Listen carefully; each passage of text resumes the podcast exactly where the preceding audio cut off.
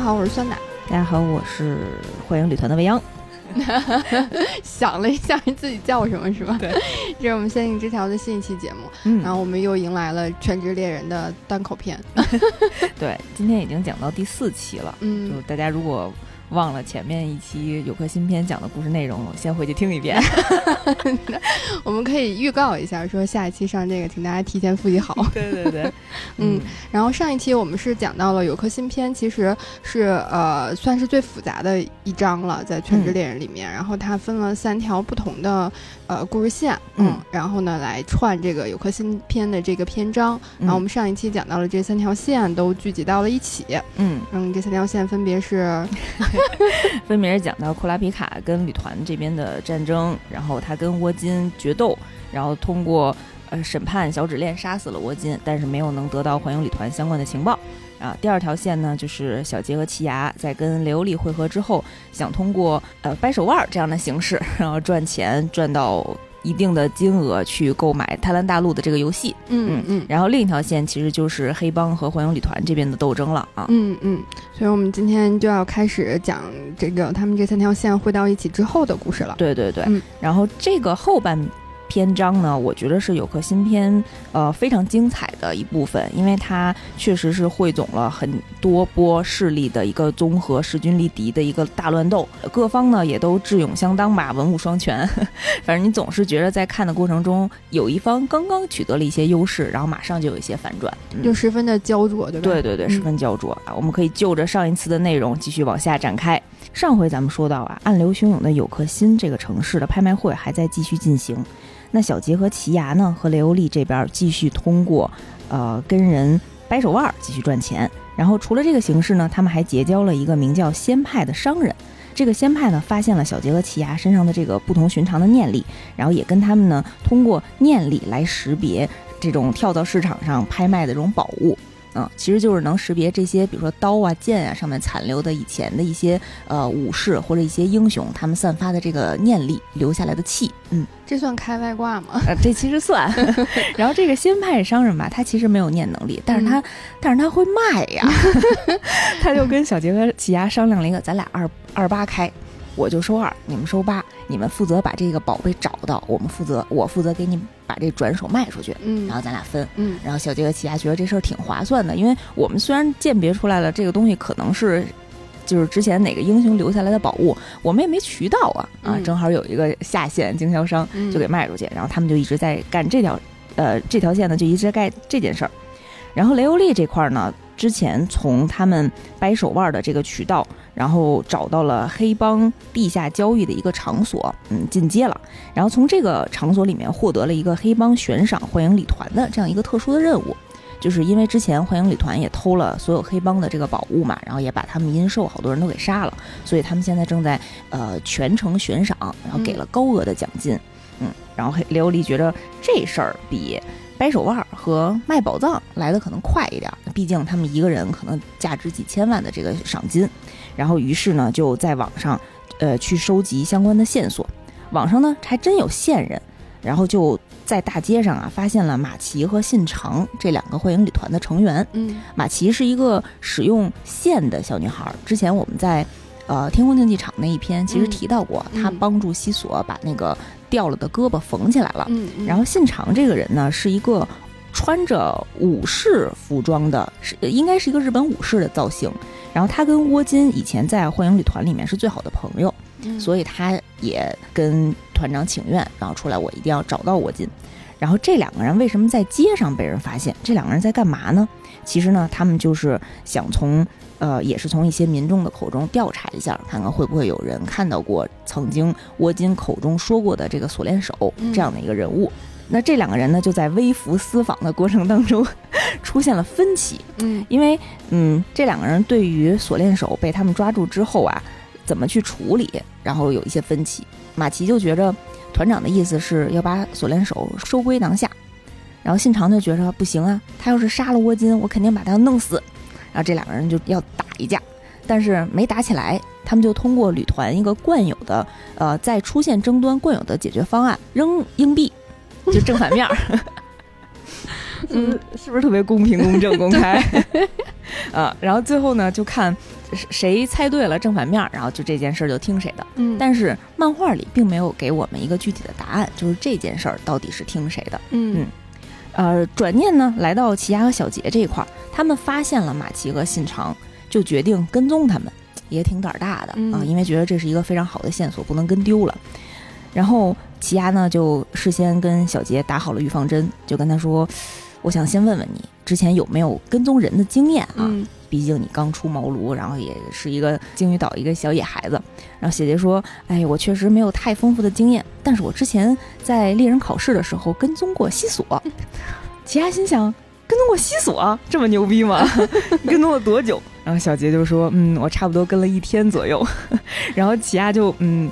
直接冲着他后脑勺打了一下，然后自己碎碎念说：“我也不知道为什么，就是很想打你，就是感觉嗯有一种凡尔赛的 对。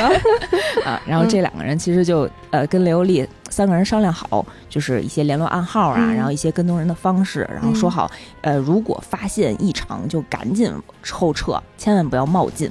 然后，于是这两个人就跟着马奇和信长。然后，奇亚在这个过程中呢，稍微感觉到有一些不对劲儿，因为他发现马奇和信长带着他们，呃，越来越走偏，到了一个比较荒无人烟、就人烟稀少的一个广场。嗯，这个时候，奇亚其实是有些犹豫，到底还是继续跟踪，还是赶紧撤退？他怕这是一个陷阱，但又怕现在撤退了呢，就再也没有火影旅团的线索。嗯，于是就犹豫了一下。这时候，他就突然听到。有人给马奇和信长打电话，嗯，在他们接听电话的一瞬间，奇亚就看到马奇和信长的眼神往他们俩藏匿的地方瞥了一下，嗯，坏事了，被发现了啊！然后这两人赶紧想逃，结果又出现两个火影旅团的成员给他们堵住了，被埋伏了，对，埋被埋伏了，就是四比二啊，没没辙，这两个人就投降了，跟着他们呢就回到了火影旅团的一个呃一个根据地。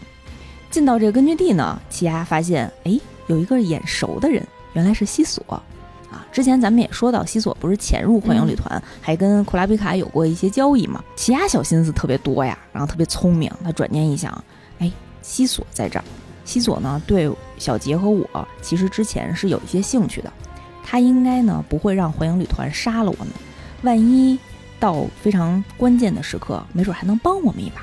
我先在这儿假装不认识他。然后就低着头往前走，这个时候小杰看见细作，特别兴奋，突对突然大声一喊啊，然后所有人都就是被他这一声招呼起来了，然后就好多人问他说怎么着，你是看见熟人了吗？然后奇亚就是目光一瞥，然后发现了之前跟他们掰过手腕的小迪，然后赶紧挡在小杰前面说这个姑娘我们以前见过，我跟她掰过手腕，嗯。啊，然后小迪就不承认。小迪是一个金鱼系的记忆，就昨天发生的事儿，今天就已经不记得了。说我没跟你掰过，然后旁边的人还跟他说你跟他掰来着，你输了。然后，然后小迪说不可能，我怎么能输给这种毛头小子呢？然后另外一个人就说你就是输了，因为你用的右手。嗯，然后小迪说那不可能，我是左撇子，我怎么能用右手跟他掰手腕呢？就死活不信这事儿。嗯啊。现场再掰一次，对，哎，说的对，信长听见了这件事儿，然后就招呼小杰说：“那你跟我掰一次。”啊，俩人就直接在他们那个根据地开始掰手腕了，也没什么正事儿啊。他 们掰着掰着，信长就开始特别的用力，就特别认真，特别激动，然后就跟小杰讲：“窝金在我们这个组织里面是力气最大的人，你能掰过小弟，但是你肯定掰不过我和窝金。我坚信，呃，杀了窝金的那个锁链手一定是。”用了暗算的方式，如果是一拼一的话，他肯定打不过沃金，所以我一定要找到他，然后把他杀掉。然后小杰听到这件事情的时候呢，反而激起了他的斗志。就之前他跟信长在掰手腕的过程当中很吃力，听到这句话，然后突然气就不打一处来。然后就怒喊，就说：“我一直以为你们是一个没有血肉的一个冷血的动物，冷血的组织，没想到你们也会为了同伴去落泪，同为了同伴去努力。那你们有没有想到过被你们杀害的那群人呢？”然后一下这火就窜起来了，然后一下就把信长给掰掰过了，掰赢了。嗯啊，然后信长就懵了，我一个堂堂八尺男儿，怎么能败在你这个小孩身上？你这个小孩有点意思，就有点就是一击必中的那种感觉，然后就觉得哎，这个小孩有点意思啊！我之后要把他推荐给团长，我要让他加入我们幻影旅团。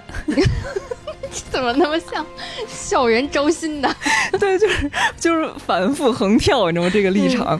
然后他跟他搭档的马奇就看不下去了，就说：“你脑子有病吧？你怎么能 就是这个？他们可能是敌人啊！你怎么可能让他们加入我们的组织呢？我不信。”然后这个时候，他们的组织里面啊，其实有一个叫派克诺坦的女生，是一个御姐型的一个穿着高跟鞋的一个大女生的这种形象。她有一个特殊的能力，是她如只要碰到你。然后向你问一个问题，然后他就会读取你深层次的脑内的记忆，所以就是即使你说谎，他也能通过你通过你的记忆拿到最真实的信息。所以在路上的时候，其实呃，他摸过齐亚的肩膀，拍着他问他过，你认不认识锁链手？你知道不知道沃金的下落？但是那个时候，齐亚是不知道库拉皮卡就是锁链手的，所以他在奇亚身上没有得到有效信息。嗯，派克诺坦呢也跟旅团的所有人说，呃，他们俩跟锁链手应该没有什么关系啊。那我们怎么处置呢？我们就放了他们吧。马奇这个时候就觉着不对劲儿，他就觉得我的第六感告诉我，这两个人跟锁链手一定有关系。嗯，我们还是应该先扣留住他们。啊，新长说行，那我看着他们俩，你们。接着出去做任务吧。嗯啊，我回来的时候我再掰一次。对我回来，我一定要向团长再去引荐他俩。嗯，然后他们都觉得那新长脑子可能有毛病，然后就自己出门了。那小杰和奇牙呢，也肯定不甘于被困在这儿，他们还有自己的任务呢，他们还得抓旅团的人呢。于是他们在跟信长二对一的这个过程中，通过声东击西的方式，然后从信长的看守范围逃出去了。这个招用的是怎么回事呢？信长是一个非常厉害的武士，就是幻影旅团的武力里面也排名比较靠前。当时他在一个房间里守住了唯一的出口，守住了门的位置。小杰和奇牙是不可能从他门的那个位置通过的。但是别忘了，小杰和奇牙他有念能力，他们两个人。分别从左右两侧踢破了墙，破墙而出，从两个方向出去，然后把他们关在的那个地方，正好就像是一个公寓宿舍一样，所以有一栋一栋，就是一个一个完全相似的这种房间，他们就一溜儿踢一溜儿跑。然后两个人声东击西，然后溜了一把现场，所以通过这个方式，然后逃离了信长的掌握。俩人是马里奥兄弟吧？特别像，当时那个情景挺像的。如果画一个平面图的话，会是这种效果。对。然后这条线呢，就暂时告一段落。小杰和奇亚本来想抓幻影旅团，然后反被抓住，然后但是成功的逃脱了。我们画面呢切到库拉皮卡这一段。库拉皮卡呢，上一次在杀害沃金之后，把。当时他辅佐的那个黑帮的小女孩，具有占卜能力的尼翁，他的父亲叫回来了，啊，然后他父亲毕竟是老大嘛，啊，管着这些所有的事儿。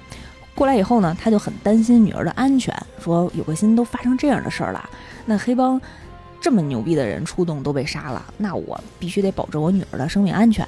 于是我必须让我女儿回家。他就跟他女儿说，有个新的拍卖会呢，已经取消了。我到时候会帮你把这些你想要的珍藏品全都拿回来啊！但是你必须乖乖回家。女儿现场呢也没跟他说多说什么，说那我听话，我明天就回家。我今儿呢得再出去逛逛商场，于是让手下带着他就全副武装的去逛商场了。嗯，等这闺女走了之后啊，然后这个黑帮老大就跟库拉皮卡说，其实有个新的拍卖会并没有结束。嗯，我是骗我闺女，他们会暗中呢再次开展。因为之前石老头他们的那个最强的战斗军团阴寿的其中一个人已经把这些宝藏转移到安全的地点了。当时我们上一期也聊到过嘛，旅团不是扑了个空嘛，嗯，所以黑帮的这个拍卖会呢还是会进行的。但是幻影旅团已经把黑帮全体都惹怒了，所以呢，黑帮现在呢找专家来解决幻影旅团。嗯，你猜专家是谁？专家是。他们请了奇牙的爸爸和爷爷，就是专门请了杀手世家的专家，然后，然后还有另外几个，嗯，就是小帮派的这种杀人高手，组成了一个专家团，嗯啊，然后全面击杀，对呃，对，黑帮那个老大呢，就跟库拉皮卡说，那为了彰显我们这族的势力，我必须要在这个专家团里头加入自己的人，于是我要派你去加入专家团。然后克拉皮卡就跟着几个菜鸡杀手，然后跟着奇亚的爸爸和爷爷九个人组成了一个专家团，专门去击杀欢迎旅团。嗯，但是这个组织里面呢，大家也互相不听互对方的，也没有一点都没有组织纪律性，然后特别不团结，都各自为战。嗯。然后当时我就记得特别逗的，就是他爸和他爷爷进到这个专家团里头，别人都说：“那我们起个代号，我叫红色，你叫蓝色，你叫银色。”就问他爸和他爷爷：“你们俩叫什么？”然后他爸和爷爷就说自己的本名，但是他们那个本名好像是跟白色还是银色在日语当中呢是同音的。嗯，然后大家就说：“哎，这挺好的，这是什么名？说这种本名。” 嗯，但是其实。呃，当时的环境下，就是奏迪克家族这两个前辈是他们这个行业当中的翘楚，所以他剩下的小弟都对他们唯首是瞻啊，觉得大大师终于出场。嗯，然后我们刚才说到尼翁不是去逛商场吗？就是黑帮的女儿，然后这小姑娘其实有自己的小心思，她就根本没想回家，她就知道她爸是骗她，就想不让她去拍卖会，于是啊，她就。呃，在逛商场的过程当中，买了假发和别的连衣裙，就乔装打扮，然后掩人耳目的就逃跑了。嗯，自己去到了拍卖会的现场，结果呢，在拍卖会现场遇上了一个长得童叟无欺、大眼睛、小脸儿，那扑棱扑棱的大眼睫毛，然后一个非常帅的一个男生带着他就进了拍卖会的现场。嗯，这个男生是谁呢？这个男生其实是乔装打扮的团长。幻影旅团的团长，对，因为当时幻影旅团的人知道窝金被害，就窝金一直都好长时间没回去嘛，然后从窝金离开之前的口中知道这个家族，呃，有一个雇佣的新手叫，就是用锁链的这样的一个杀手，啊，他们就通过这个家族的信息找到了这个家族里面尼翁的照片儿，所以。团长看到这个小姑娘进到会场，所以其实是主动来尾随她，主动跟她搭讪的。嗯，然后团长啊，这个时候真是表现出来了一种像渣男一样的气质，就凭借着自己一张特别帅的脸，然后就跟小姑娘套近乎。嗯啊，你是不是有什么烦心事儿啊？哎呀，你看长得特别好看，然后也特别有才吧？然后你是从事什么职业的呀？小姑娘就被这甜言蜜语所吸引了。就跟他就兜底儿，哎，我是一个占卜师，我经常给人占卜，啊，然后团长说，那你给我也占卜一个试试，然后于是小姑娘就在团长面前展示了自己占卜的这个念的能力。这个时候要提一下，团长有一个特别特异的，他特质系的念能力，就是偷取别人的念能力。嗯，这个方式是有条件限制的，他必须完整无误的看着对方施展过这个念能力一遍。然后且打开着他的一个道具，就是恶魔的藏宝书。然后整个这个过程呢，他就把其实，在被占卜的这个过程当中，就把尼翁的这个念能力偷走了。嗯，被偷的人之后其实是再也展示，就再也用不了这个能力的。嗯嗯嗯。然后我们先说尼翁给他的这个占卜啊，尼翁的这个占卜呢是通过三段呃诗歌的形式展现出来的。他给团长的这个诗歌的内容，主要讲的是重要的日历缺了一部分。被遗忘的月份将会被盛大的平调，在身着丧服的乐团演奏之下，农历十一月的月亮安稳地运行着。菊花与叶片一起凋零，躺卧在沾血的火红眼之旁。就算剩下的伙伴只有一半，你的优势地位依然屹立不倒。享受这幕间休息时间，去寻找新的伙伴。出发时可往东去，一定会遇到等待你的人。这个非常关键，之后每一句话都会扣着。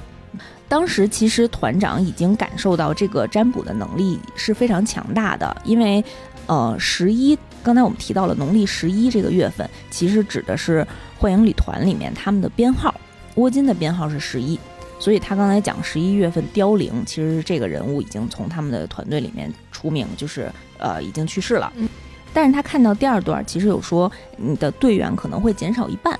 所以我不知道看他看到哪一句话的时候，可能是演的吧，反正现场哭了。然后，但是尼翁作为一个十四五岁的小女孩，这哪见过呀？啊，这就是渣男的嘴脸。然后于是就慌了，说：“那你别哭啊，说你是遇到什么伤心事儿，我我帮你安慰一下啊。”然后团长呢就跟他掏心的说：“就确实讲到了我朋友的事情，我还挺感动的。嗯，我就想问你，那你信不信你自己占卜的这些内容？”呃，尼翁就跟他讲，其实我虽然会占卜，但是我不太相信灵魂的存在。我一直坚信呢，占卜呢是为了活着的人获得幸福，然后我才去做这件事儿。嗯，然后但是团长就反驳他说，其实我是相信灵魂的，所以我也愿意为了我朋友的灵魂去实现他遗留的愿望。说到这儿的时候，团长就举起了手，形成了一个手刀，从尼翁的后脖梗直接就敲了下去。就把他敲晕了，嗯啊，他掌握了掌握了那个力度，特别掌握火候。我以为他就把他杀了呢。没有没有，他其实故意在这儿就制造混乱。嗯，当那个泥翁倒下去那一瞬间，其实你从监视器或者从四周的人的眼睛当中看到的都是，突然这小女孩就。病了还是发病了？怎样？就突然晕倒了，看不见他动手。嗯，然后团长当时动完手之后，就四处大喊说：“哎，有人晕倒啦！这可是黑帮谁谁谁的女儿啊！快来救她！”然后就引发了现场的一个骚动。嗯，他就借助这个骚动的过程，然后就逃跑了。嗯嗯，团长离开柠檬之后呢，就给所有团员发布了一个群代办 群消息。对，然后他的指示就叫大闹一场。对，然后其他团员接到这个消息，其实还在感慨说，团长已经好多年没有指示具体让我们怎么去做了。嗯，然后所有人拿到这个消息之后，都特别的兴奋。后面这一段是我觉得动画和漫画演绎都非常有意思的一部分，就是他表演了一个幻影旅团和黑帮互相黑吃黑、互相决斗的这个特别精彩的场景。这一段简直就是幻影旅团的所有成员横冲直撞、各显神通，有一种就是。选秀，然后，然后各每个人要发挥自自己十八般武艺的这种感觉啊！你就看百花齐放，真是百花齐放，就是花式杀人。还好这段是因为是黑吃黑的情景啊，所以不太涉及到那个三观的问题啊。就是用手的，然后呃，当然都是用手，呃，就是直接用手拧断脖子的，用手切断脖子的，用线吊起来。拧断脖子的，然后有刀什么小枪，呃，插进不同的人的身体里，然后再用自己的手机控制遥控器控制人互相打的，反正各种你想象不到的这种技能，然后都在这一段同时给你呈现了。嗯啊，然后呃，看的时候看不过来了吧？看不过来，他的那个分镜还挺有意思，就是不同的人，就是其实每一段团圆就两三格的过程，但是你能看到他精湛的武艺。嗯。然后回到团长这一边，团长其实一直都是在呃有克新拍卖会的那个大楼里。这个时候他已经呃非常碾压式的把专家团的另外几个杀手都已经杀掉了。他站在一个很高的楼层的落地窗前面，把整个落地窗打开，让徐峰吹拂着他当时穿的黑色的晚礼服，然后整个人像一个演奏家一样，然后在挥动着自己的手臂，然后倾听着整个城市。枪林弹雨的这种炮弹的声响，然后默默地说了一句话，他说的是：“沃金，你听到了吗？这是我们为你演奏的安魂曲。”啊，嗯，就当时在配着动画的这段音乐的时候，你能感受到他们幻影旅团自己伙伴之间的这种羁绊的这种感情啊。在一顿混乱的厮杀之后，库拉皮卡和黑帮的老大赶到了现场，然后发现整个全场特别混乱，自己的女儿也陷入了深度昏迷。然后赶库拉皮卡呢就赶紧跟黑帮老大说：“呃，待会儿肯定没有拍卖会了，这里头这里马上就会变成战场了，你赶紧护送女儿赶紧出去。”嗯啊，于是他就留在了现场。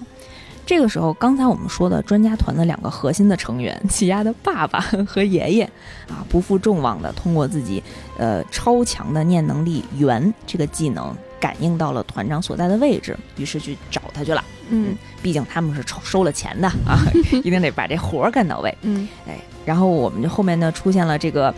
二对一也是非常精彩的这个打斗，就是相当于这三个人都是已经是顶级的实力啊，在当时这个现场也给我们带来了一个非常精彩的一个 PK 的情节。呃，当时看的时候就觉着这三个人互相之间都会占领一定的优势，但是丝毫又不能掉以轻心，分秒之差就可能有人会丧命。然后你就会看到这三个人里头，呃，一会儿这个团长用刀，一会儿他又用毒，一会儿呢他又用自己的念能力去偷另外两个人的能力，啊，就这团长可真忙的，特别忙啊！就是当时那个 PK 的画面非常精彩啊，非常紧凑整个情节。然后爷爷因为年纪比较大，然后经历也比较丰富啊，其实一直都在现场给大家分析，作为一个 场内解说的感觉。爷爷也是挺累，对，我他虽然是说给团长听，就帮我们解读了一下团长的他技能。团长呢也听到了爷爷的分析以后，觉得哎，这个老头不简单，我一定要认真起来啊。然后一时也通过自己偷的别人的能力，一个斗篷，然后拉拉远自己跟对方的一个距离，然后就不要近战。然后爷爷这个时候呢，也施展出了一招龙头细化，用念能力形成的一个电龙，然后去远程攻击团长啊，就相当于说，嗯，有点像斗牛的感觉，因为对方拿了一个斗篷，嗯，然后其实他其实是给对方造成了一个错觉，以为是呃爷爷这边不敢近战，用故意拉开的距离，但是其实就在团长有零点一秒的空隙的时候。他突然逼近了，然后用自己的身体用双手抓住了团长，钳制住他，然后让爸爸从背后连爷爷带团长一起攻击，然后爸爸在后面发了两个冲击波，然后一气一一气儿就给他们俩轰了。结果现在先不说，先说是爸爸打了这个冲击波之后啊，就整个这个大楼啊就轰隆隆的乱响，然后这个时候落地的大屏幕，然后就这时候来电了，屏幕当中呢就展现了石老头的景象。石老石老头就通过这个店的屏幕跟大家下了指示，就是说这个幻影旅团的团长呢已经被我们的专家消灭掉啦，啊，大家可以之后尽情的享受有颗心拍卖会啦。然后这个旅团的团员呢，这些余党我们也快也会尽快的铲除，嗯，然后大家都在那欢呼雀跃啊，还是我们黑帮牛，我们幻影旅团都不是回事儿啊。这个时候画面其实切到石老头所在的真实的地段，在他们的别墅里面。呃，是其中的一个人面对着这个摄像机屏幕，然后目光呆滞，一动不动。突然有一个小苍蝇从他的眼球前面爬过，就爬到了他的眼球上，然后他也不带眨眼的，一看，他死，他们都死了。嗯，然后他们的后脑勺都插了很多个钉子，然后其实是被人控制的，说的刚才那些话，其实是演出来的。嗯，那这个幕后黑手是谁呢？其实是奇牙他哥。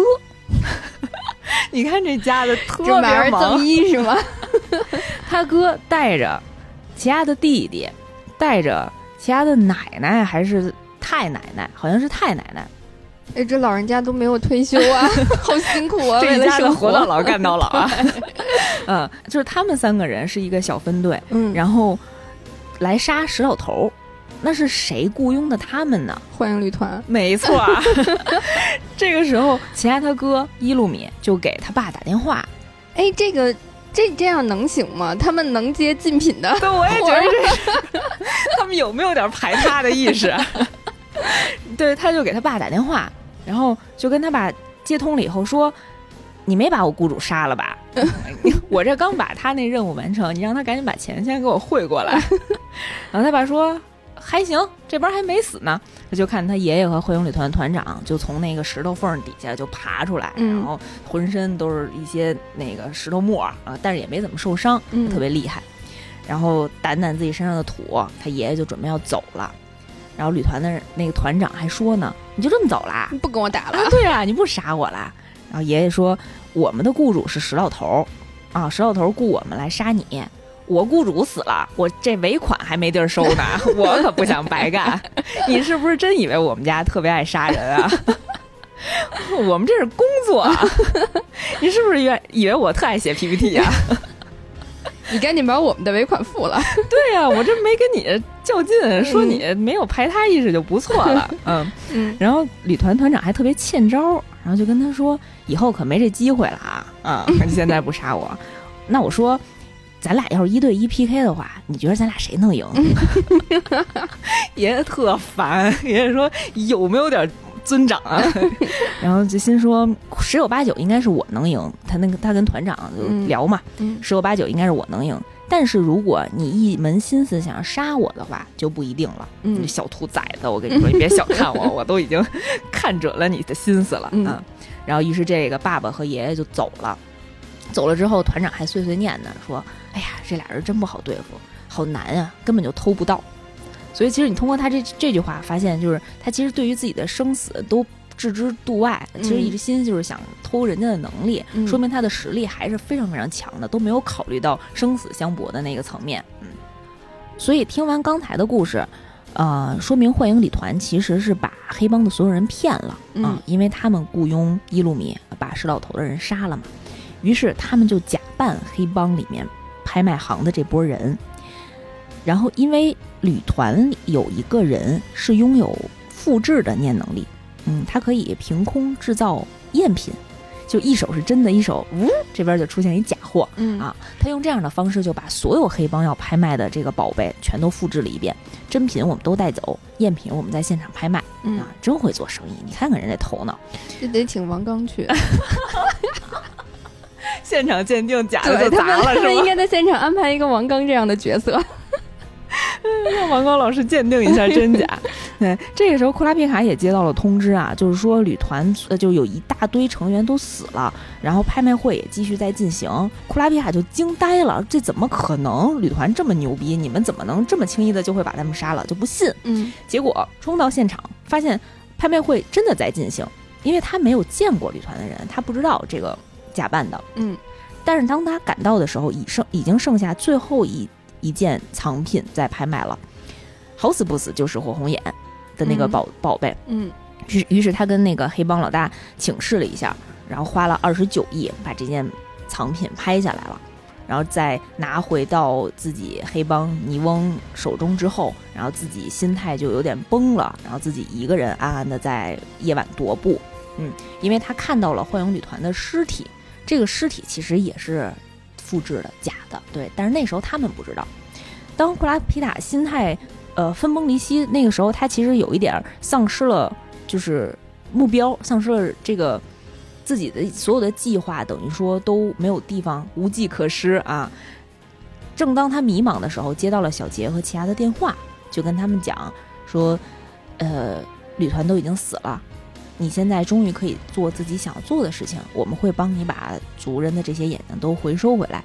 于是他们约定好了，第二天在一个呃公园里早上八点见面。然后四个好友还有琉璃四个好友又再一次的重逢。然后那一幕很温馨啊，就是看小杰和奇亚在这边嬉皮笑脸的打闹，然后互相拍着蛋糕，然后库拉皮卡也。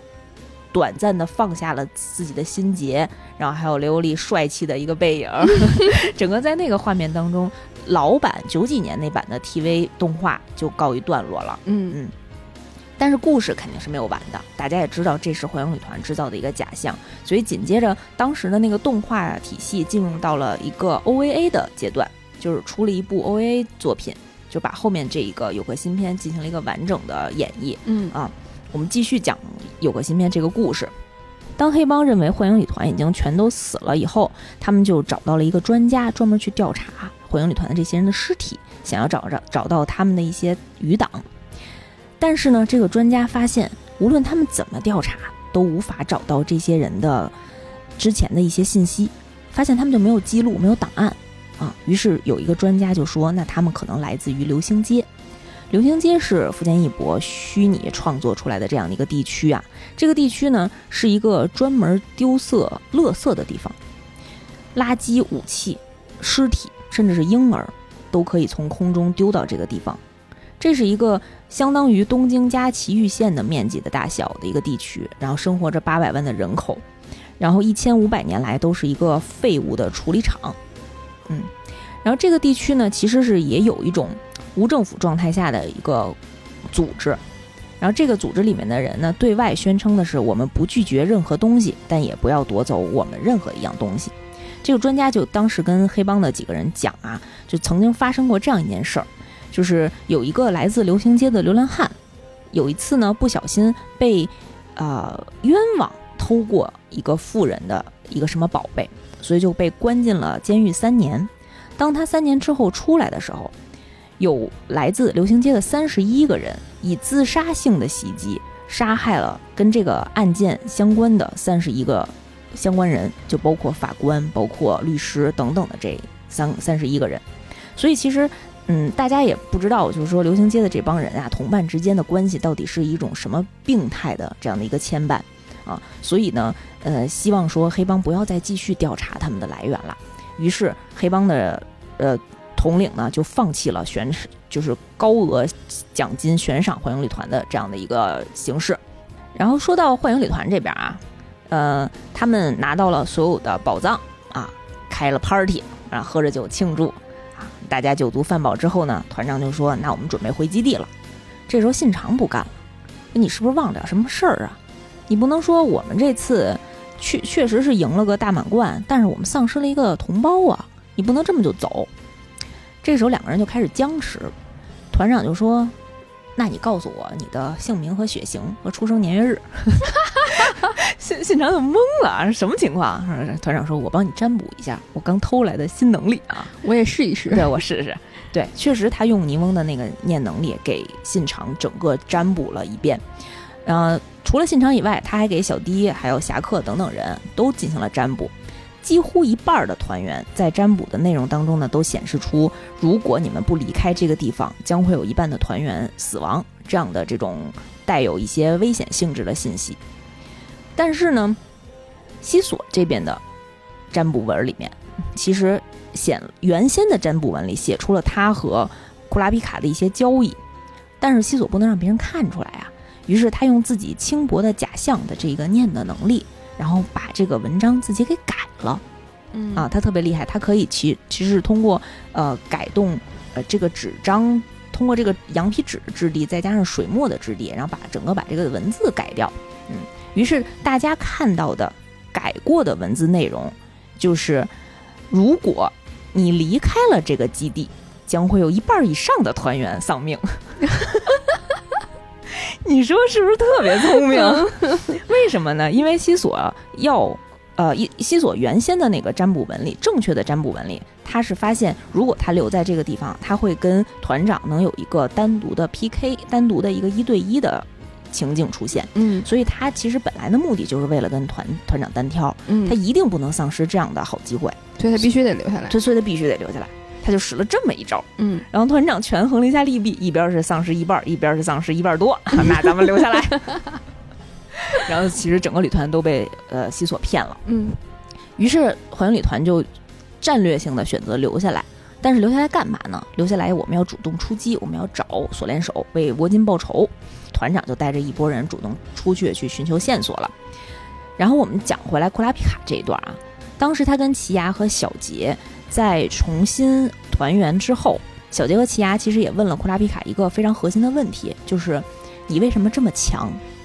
我们其实是同一个时间开始学念能力的，为什么你一个人能够直接杀掉一个幻影旅团的成员？我们俩人站在幻影旅团面前就瑟瑟发抖，没这么夸张啊，但是肯定能活着就不错，就更别提把对方杀死了。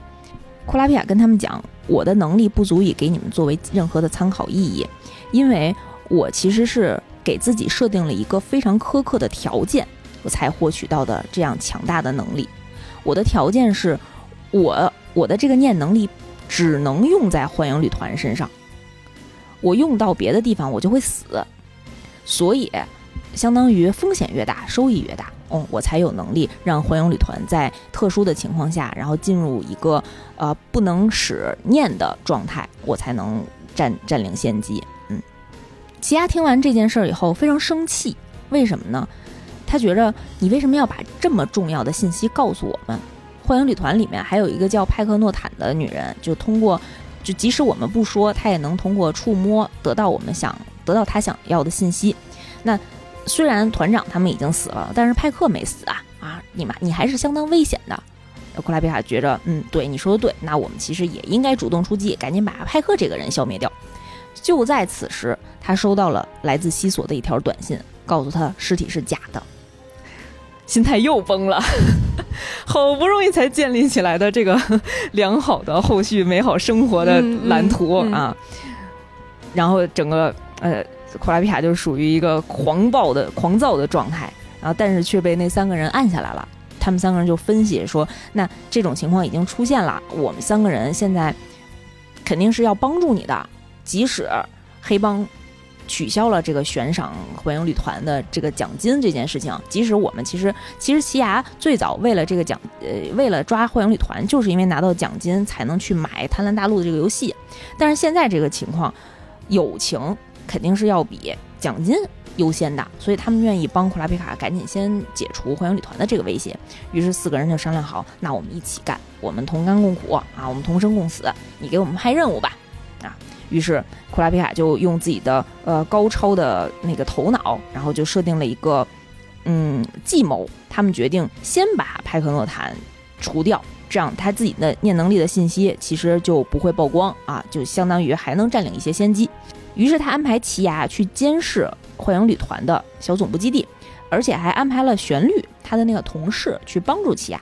旋律的能力呢是说可以在非常远的地方听到很细微的声音，而且能够通过听人的心跳和脚步声来判断这块有多少人，这个人是不是有被操控。然后这个人是不是别人假扮的？啊反正非常厉害。于是奇亚和旋律就结成了一个 A 的小分队，然后去监视火影旅团的大本营。然后呢，B 的小分队是雷欧利和库拉皮卡，然后在车上，然后准备接应。啊，雷欧利呢作为库拉皮卡的一个司机，地位十分之低。啊，然后就准备说，火影旅团如果一旦出动，然后他们在一个合适的地点，然后去接应上奇亚，然后一起去把呃派克诺坦抓走。消灭掉小杰单奔一个，给了他一个非常重要的任务。库拉皮卡给他的任务是说，当库拉皮卡跟幻影旅团进行正面冲突的时候，需要小杰在所有人当中制造出一秒的空隙，混淆视听，扰乱敌人的视线，库拉皮卡才能把派克诺坦抓走。小杰听完以后，这叫个兴奋。然后一个劲儿在问：“哦，我行吗？这么严峻的任务啊，我我斗一个人就这么累了，你让我他们成帮结队的出发的时候，我要斗所有人，为你营造出这一秒的空隙。”啊，库拉皮卡也挺会演讲的，就挺有煽动性的，那意思，方式方法你自己选，我不限定，你只要能够完成这一秒钟的空隙就行了。这么严重的、这么严峻的任务，我把它交给你了。我们所有人的生死都跟 都看你了，你能够做到吗？然后齐亚心说：“快拒绝，快拒绝。”然后小小杰说：“我行，我能，我一定能做到。”啊，于是他们四个人就分开了啊，各自完成自己的任务。然后幻影旅团这边，团长凭借自己出色的头脑分析的能力，也推测出来，呃，锁链手这个人应该跟火红眼有关系。因为为什么他会跟尼翁这个黑帮组织有关有有牵连？为什么他会来到有颗星参加拍卖会呢？于是他们就通过这些种种的线索推断出来了，这个呃锁链手应该就是火红眼这个家族的人，然后来报仇的。对，所以呃这个时候团长就让那个名叫酷逼的那个有复制能力的人，他的能力不是复制吗？他还有一个附加的能力，就是寻找我的 iPhone。就是寻找我的复制品，就他能定位到自己复制的东西具体的位置在哪儿啊？于是他说是在什么几十里地的那么一个酒店里啊。然后团长说：“那我们不能干干坐着，我们一定要占领优势，我们也主动出击。”他们于是就离开了自己的总部啊，去到那个酒店，准备会一会，主动的会一会这个锁链手。奇亚和旋律本来是在外面监视他们嘛，发现有一部分的人出来了，就移动了，赶紧跟库拉皮卡联系。其实他们就是从两个方向慢慢的往一个地方汇总，是这样的一个情况。这个时候，呃，库拉皮卡也根据旅团的前进方向，发现他们的目标应该是自己的同伴所在的那个酒店。因为当时他出去执行任务，他没有带着火红眼呀，他是让自己的那个同事和这个拍卖下来的这个藏品都在酒店里等着。于是他赶紧跟他那同事联系，说那个有敌人来了，你得赶紧跑啊！然后同事心想，我这哎呀，这工作实在是太危险了，这这钱赚的太太累了。然后我干完这波，我就回老家结婚。我跟你说，立立 flag 在这儿，然后就出门要跑，然后跑之前说。这火红岩我不能丢了呀，二十九个亿呢，还特意带着他，带着他这 GPS 走了，嗯啊，然后一路上就准备开车走。黄影旅团这边呢，就这个呃寻找我的 iPhone 的这个人就发现，哎，我这 GPS 怎么动了呀？而且还以时速多少公里的这个速度走，估计是开车走的。于是幻影旅团就跟忍者一样，就开始在人行横道和墙上就开始飞奔啊，就跑得巨快，就。追他们，追那个，呃，带着火龙眼走的那个同事的那个速度，在这个过程当中，他们路过了库拉皮卡所藏匿的一个根据点儿。库拉皮卡看见他们冲过去，觉着一定不能追丢了，当时也冲动了，直接下车就跑了，就跑也跑着追，就相当于是三拨人前前后后的追击问题。团长那时候已经发现后面有人追他们，就通过气的感应，然后但是前方呢确实也有 GPS 的那个感应，于是他就决定把自己手上六个人的这个小分队分成两组，前面三个人去追火红眼，后面三个人然后来去阻击后面追踪我们这帮人。于是他就让呃派克诺坦和信长和那个酷逼就带着 GPS 的那个人先去追火红眼，然后这三个人。嗯，因为当时啊，为什么说对方开车走，这帮人跑着还能追上呢？因为那个时候是晚上六点，晚高峰是吧？那车水马龙，水泄不通啊，然后很快就被追上了啊。然后派克诺坦在询问了胡拉皮卡同事。然后整个锁链手的是一个什么样的人，是有什么情报之后，然后就把他干掉了啊！其实就是，呃，对方也是一个硬汉啊，没有自己说，但是确实被他那个验能力获取到的这个信息。然后转过来看我们团长这波，他们在发现库拉皮卡追踪他们之后，然后迅速的停了下来，然后马上一回头，库拉皮库拉皮卡和小杰那个时候还没有反应过来，就赶紧逃到了左右两侧的巷子里。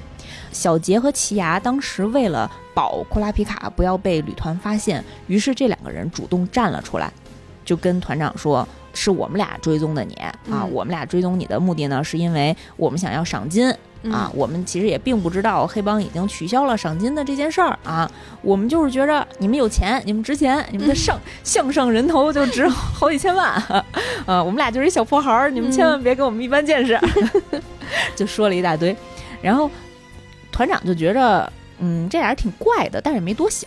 然后这时候马奇又说了：“以我的第六感，我就觉得你们俩不一样，你们俩有问题，你们俩有问题啊！”团长说：“行，那咱们跟前面追火红眼的派克诺坦他们先会合，嗯，然后让派克问问他们，再再摸一下他们啊。”于是他们就押着小杰和气牙去到了一个呃灯火辉煌的五星级的大酒店的大厅里，嗯，准备跟派克诺坦和信长他们会合。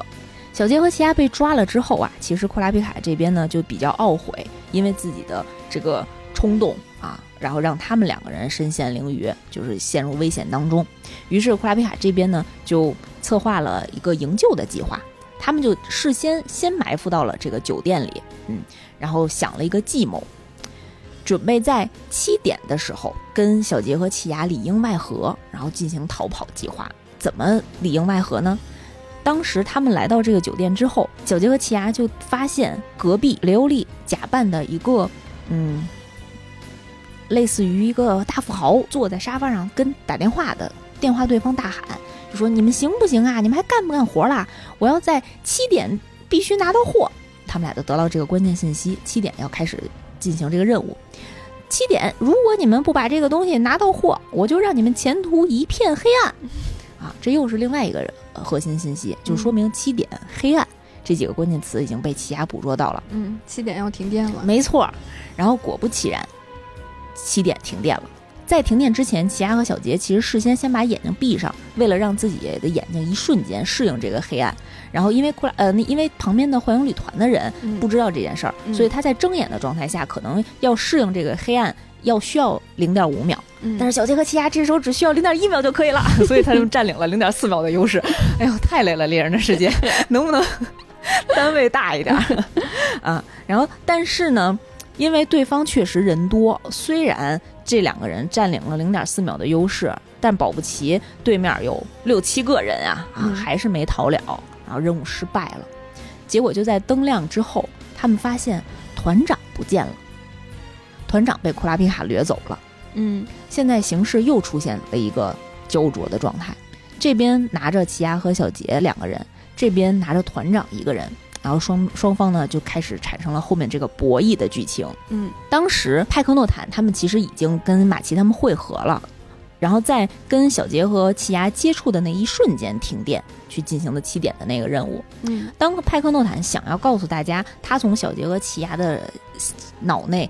获取的锁链手的这个信息的时候，这时候从远处突然射出来了一把小刀，刀上了一个纸条，然后纸条上写着：“说出他们的秘密，我就杀了团长。”派克这个时候就不敢轻举妄动了，然后就跟团员们商量，就是说有这个现在有这么一个事儿，然后我通过这个纸条呢，也感应到了，呃，锁链手这边有旋律这样的念能力者，他能够听到我是不是跟你们说了他的秘密，啊，确实是会对团长的生命产生威胁。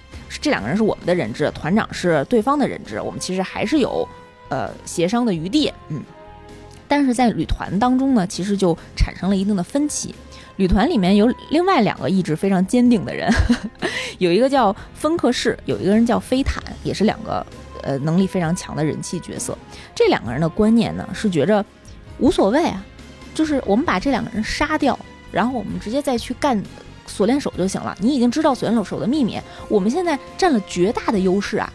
然后另外的人就会觉着，那你们不要团长的性命了吗？啊，那这这边就觉着，团长那么强，不会那么轻易就挂的。他一是这样觉着，二是觉着，呃，幻影旅团成立的初衷也曾经是团长跟他们说的，就是我虽然是首领，但是你们是四肢，呃，头没了，四肢还是可以继续动的。所以做任务之前，并不需要把头领的性命放在前列啊。如果你们能让整个组织。还保证一个人多的优势的话，你们就往这个条件下推进。所以这两个人是站的团长的观念，团长其实自己也是这么想的。嗯，为什么呢？他被库拉皮卡掠夺走之后，然后他们开车就去到了一个比较偏远的地方，远离幻影旅团整个成员，跟他们大部队呃拉开一定距离。在这个过程当中，库拉皮卡其实无数次的被团长激怒，因为团长特别云淡风轻，整个过程。呃，库拉皮卡就一直质问他，说以前你杀的人，以前你杀的库鲁塔族的人怎么怎么样？然后团长就觉着，哦，没事儿，你这件绑架我的这个事儿，在我那个占卜信上都没有出现过，说明这件事情根本无足挂齿，仿佛像喝一个下午茶一般的一个重量啊！库拉皮卡就被他激怒了。那旋律当时也在车上，就跟库拉皮卡讲，呃，团长并没有撒谎，他是发自内心的觉着。呃，生和死对我来说都无所谓，完成任务是优先的，而且这件事情对他丝毫没有任何的恐惧。这块儿呢，让库拉皮卡内心就产生了很大的犹豫，他就觉着这个人他一旦。没有自己成为一个人质的自觉啊，其实他这个计谋往下就很难推进了，因为团长的在团长的意识里，他并不认为自己有作为人质的价值，所以你的所有的计策，你用我想去换回你那两个同伴，根本就是痴心妄想。我的这些属下一定会把你那两个同伴杀了，然后也不顾我的性命安危，然后再把你杀了。但是其实团长在这一刻也做出了一个错误的判断，他没有想到派克诺坦跟他想的方式不一样。派克是想要把他救回来的，想要让他活着，于是派克就，呃，顺从了库拉皮卡的计策，呃，根据库拉皮卡的指示，然后自己一个人来见库拉皮卡。于是派克来找库拉皮卡的时候，也欣然地接受了库拉皮卡提出来的条件。当时库拉皮卡权衡了所有的利弊，他在想，如果团杀了团长，没有办法瓦解整个幻影旅团，也没有办法制止幻影旅团的所有的这种恶劣的行径的话，那还有什么方式能够阻止他们呢？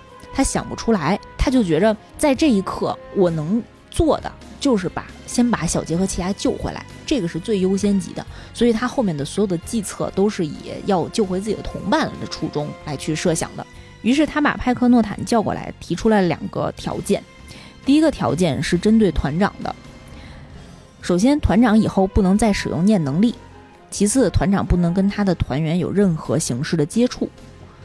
你必须满足这个条件，我才能把团长还给你。嗯，你要是。认可呢，我就在团长的身体里插一个那个审判小指链，就他就不能违背这两件事儿，否则他的心脏就会被绞绞碎。啊，派克说可以，库莱皮亚就给团长下了这个誓誓约的这个限制。然后第二个条件是给派克诺坦的，说第一你要完整无误的、四肢健全的把奇亚和小杰带过来，不能掉包，不能被操控啊，不能有其他的二心，这是第一点。第二点。你不能把关于我，就是关于库拉皮卡、关于锁链手任何的信息跟你的任意团员进行沟通。你你能接受的话，我就把团长放了。派克说可以，他就给派克诺坦的心脏也扎了一个这个审判小指链。达成了这个条件，两个条件之后，他就让派克诺坦一个人又回去了，回到了他的基地。派克顶着巨大的压力，从他的团员身边把小杰和奇亚接走，就是要满足这个交易。当时。幻影旅团中间确实产生了非常大的分歧啊，然后因为有的人就觉得这这不是我们盗贼应该干的事情，我我们怎么能跟人谈条件呢？我们的条件就是不管什么条件，我们就冲过去杀了你们啊！但是像信长和马奇这种还有一丝丝人性 这样的人，确实是阻止了剩下的一波激进的分子，然后也说服试图说服了他们，他们就想行吧，那你。先带着他们俩去，团长要没回来呢，我就把你们所有阻止我们去直接冲过去杀了锁链手的这些人全都杀掉。嗯，然后于是短暂的达成了一个共识和和平。当派克诺坦带着奇亚和小杰来到库拉皮卡面前进行这个交易的时候，本来商定好的条件是所有的幻影旅团成员必须都在总部基地待着，让派克诺坦一个人带着人质过来进行交换。但没想到的是，西索把伊露米叫了过去，假扮成自己的样子，然后混到了旅团当中，自己偷偷摸摸隐藏着自己的气息，跟着派克诺坦来到了这个交易地的现场。他跟库拉皮卡说：“没关系，我跟小杰和奇亚一点关系都没有，我对他们俩没兴趣，我唯一感兴趣的就是团长。”你把他交回来，我跟团长一 v 一 PK 就单挑完了，你们继续进行你们的交易啊。然后那时候库拉皮卡估计内心也是崩溃的，你捣什么乱呀？我这累得够呛了，我这想想我的小算盘。打架的西索，对，嗯，然后呃，呼拉皮卡先跟派克诺坦进行了这个交易，然后把团长也呃就是也放了，然后把喜亚和小杰也接回来了，完整无误的带着四个人顺利平安的。乘着飞毯就走了啊，然后留下了西索、派克诺坦和团长三个人。团长已经接受他那个审判了，其实是不能跟派克在后面有接触的。于是他跟西索面对面，两个人站在了一个悬崖上。本来他是不想听西索逼逼的，因为他的制约里跟他说不能跟团员接触嘛。但没想到西索跟他讲：“我等这一天等了可好久了。”我假装加入幻影旅团，等的就是这一刻呀！我要跟你单打独斗。团长心说：“太好了。”然后就终于开始说话了，因为之前不能接触嘛。嗯，既然你这么说，那我就放心了。我被下咒了，我不能跟团员接触，我也不能使念能力，你根本就没有跟我打斗的必要。嗯，然后西索听完这件事情，整个人都石化了。那我等半天等了些什么？就傻眼了。我弄了这么多事儿，我还花了钱请了我朋友来假扮我，我，又又出了人力，又出了财力，就是为了为了跟你打一架。你现在还没有打斗的价值了。然后于是就是特别特别失落的就离开了现场。然后派克诺坦回去之后啊，大家就发现跟说好的不一样啊！你不是说好了能把团长接回来吗？你是不是被敌人控制了啊？我们要弄死你！然后派克说：“别着急啊。”然后于是用自己的手枪装了六发子弹，然后给现场六个幻影旅团成团时候的六个核心的成员打了六枪，把自那个子弹就打入了他们的脑子。这个其实是派克诺坦的第二个念能力，他可以把自己的记忆、情绪。和相关所有想要告诉别人的信息融汇到这个子弹里，直接就射向你的脑子，啊，很方便啊。他在开这六枪的过程当中，因为违背了库拉皮卡给他定的那个誓约，于是心心脏就被他的那个审判的小指链就锁死，就绞碎了，于是他就死掉了。他其实最后用自己的牺牲来给自己的同伴告诉他们，当时之前他所有的这些纠结、这些选择，然后这个让自己的旅团和团长活下去，然后继续旅团整个使命的这个这种自己的心态，所有的这些心情，全都告诉了同伴，嗯，然后换取了同伴的这个最后的信任，然后自己去死亡了，嗯，这个是整个幻影旅团这边的一个结局。然后有个新片，最终呢是。镜头是落在了团长身上。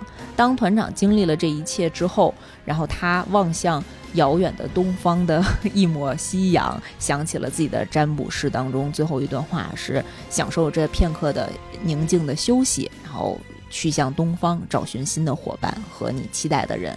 嗯，然后他就往东方前进了。整个有个新片的故事就告一段落了啊！拍卖会其实还是在进行当中，嗯，后面呢，拍卖会呢还会呃把大头会放到我们奇亚和小杰一直想要买到的那个贪婪大陆的这个游戏，但是因为。这段时间，小杰和奇亚一直都在帮库拉比卡找幻影旅团的人，其实也没有在赚钱。那么他们之后究竟能不能 攒齐八十九亿买到《贪婪大陆》这个游戏，或者是说他们有没有用其他的方式参加到这个游戏里，顺利的找着爸爸给他们留下的线索呢？我们就在之后的《贪婪大陆》篇跟大家一一分享吧。嗯，《贪婪大陆》篇也这么累吗？《贪婪大陆》篇更累了，我当时。想的时候我就想怎么办呀？自己挖的坑，哭着也要填完。贪婪大陆片，因为它是一个游戏，就真的从头到尾就展露了富坚义博自己游戏控的本质。嗯，里面有它是一个卡牌类的游戏，里面有大概一百种卡片，每一个卡片都有自己的技能和自己的故事。然后在这个游戏当中呢，又会有呃相对正义的一方和相对。反派的一方，不同的势力，然后不同的利益在里面，然后在游戏之外，然后还有很多那个故事的主线啊，很挺复杂的。我能理解他为啥休刊了，画一个也挺费脑子的。嗯，因为富坚义博在连载到《贪婪大陆》前半段的时候，其实一直都没有休过刊，就顶多是因为自己的身体问题，可能就休过一周等等。大概在《贪婪大陆》的后半段，就变成了草稿画风和。义无反顾的这种休刊的 练习啊，但是我们还是会把整个猎人的故事讲完整的。对，希望当我们讲到暗黑大陆篇的时候，老贼已经真的能够再开展暗黑大陆的正式的漫画连载了。嗯嗯嗯，那他们是什么时候发现那些都是赝品的呀？赝品大概只能存在二十四小时，二十四小时之后这些赝品就会消失。所以那些买下赝品的。黑帮组织可能回家哭呢吧？现在正在，我还我还在想说，可以把那个赝品的那个红眼睛、红红眼可以卖掉二十九个亿，然后去凑那八十九个亿。来不及了，来不及了。嗯嗯，好，那我们就期待下一篇《贪婪大陆片》。嗯嗯，好，嗯，那我们下期再见，拜拜，拜拜。